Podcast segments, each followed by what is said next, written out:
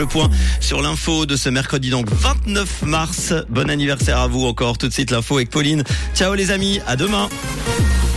Bonsoir à tous. Unisanté démarre l'étude sur l'exposition aux dioxines. Le projet de régulation des ventes de cannabis a été validé dans le canton de Vaud et de la pluie au programme demain matin.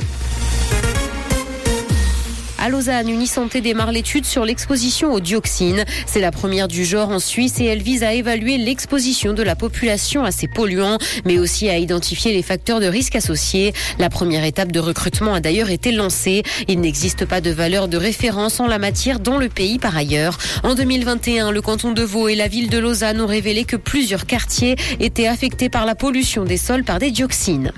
Le projet de régulation des ventes de cannabis a été validé par le canton de Vaud. Intitulé Cannelle, l'essai pilote a reçu l'autorisation de l'Office fédéral de la santé publique. Les personnes qui souhaitent participer pourront s'inscrire dans le courant du mois de juin. Elles sont déjà 2000 à avoir fait part de leur intérêt sur le site internet du projet. Les produits seront disponibles dans un point de vente unique et sans connotation médicale. L'ancien patron du BS, Sergio Hermotti, reprend du service. Il était patron du numéro 1 bancaire helvétique jusqu'en 2020 et assumera à nouveau cette fonction à partir du 5 avril. Le principal intéressé a souligné que la tâche qu'il attendait était urgente et difficile. Il a précisé que pour la mener à bien, il va falloir évaluer toutes les options de manière réfléchie et systématique. Il a également promis de faire de son mieux avec ses collaborateurs.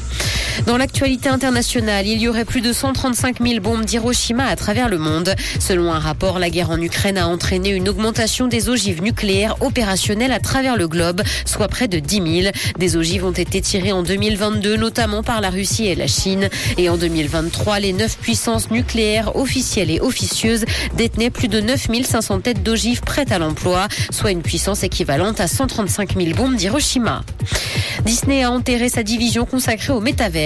Dans le cadre de son plan de licenciement de 7000 personnes, la firme a donc abandonné ses projets dans le domaine. L'unité de narration et d'expérience consommateur de nouvelle génération avait été créée en 2022 et était composée d'une cinquantaine de postes. Ils ont donc été supprimés pour réaliser des économies. Disney suit d'ailleurs le mouvement de Meta, la maison mère de Facebook. Richard Gere appelle les États-Unis à soutenir le Tibet. La star américaine défend depuis très longtemps les droits humains et a dénoncé cette semaine les exactions commises par Pékin devant une commission parlementaire. L'acteur américain a accusé les autorités chinoises de séparer les familles tibétaines, d'interdire leur langue ou encore de détruire des sites religieux.